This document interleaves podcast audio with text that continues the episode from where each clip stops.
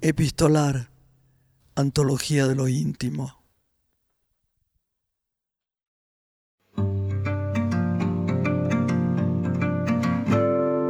Leonora Carrington nació en Inglaterra en 1917 y murió en México en 2011. Tuvo una vida asignada por el arte y por una profunda búsqueda de la libertad, en una época en la que las mujeres no podían salirse del guion.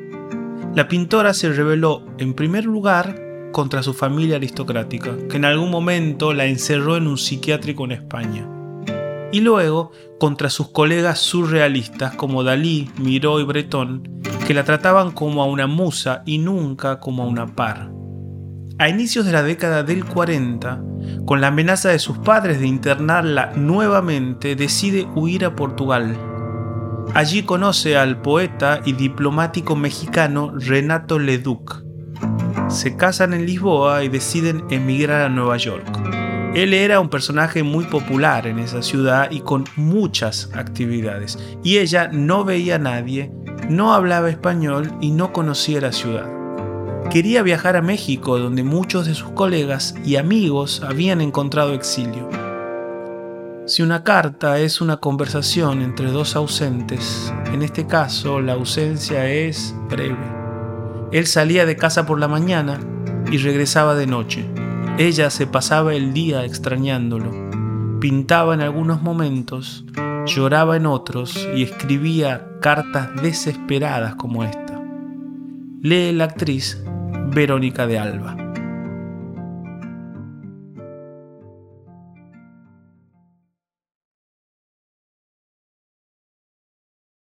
Mi querido Renato. Cuando volvía por la calle esperaba encontrarte aquí.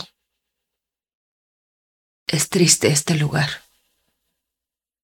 Sin embargo, tengo la impresión de que has estado aquí.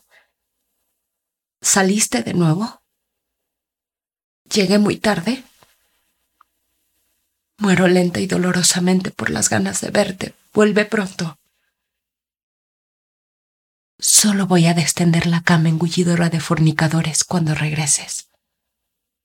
No me atrevo a acostarme sola en tal artilugio. Tendría miedo de caer en el abismo que hay en medio. Te amo atrozmente. Este lugar es horrible sin ti y aquí me la paso toda la mañana. Detesto Nueva York. Te amo y tengo ganas de acostarme contigo. Tengo ganas de abrazarte y de lamerte. Se hace tarde y no vienes. No le temo a nada. Por amor de Dios o de Satán, más bien por amor de Satán, regresa pronto, pronto, Renato. Tengo ganas de ti y me vuelvo loca sin ti. Ven pronto. Estoy angustiada, te necesito. ¿Tienes idea de cuánto te necesito, Renato? Por el amor del diablo, ven pronto. No sé si deba salir a buscarte y no sé dónde buscarte. Eso es lo espantoso. Es en estos momentos cuando me doy cuenta de lo cerca que estoy de volverme loca.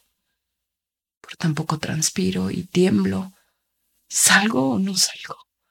Es difícil saberlo.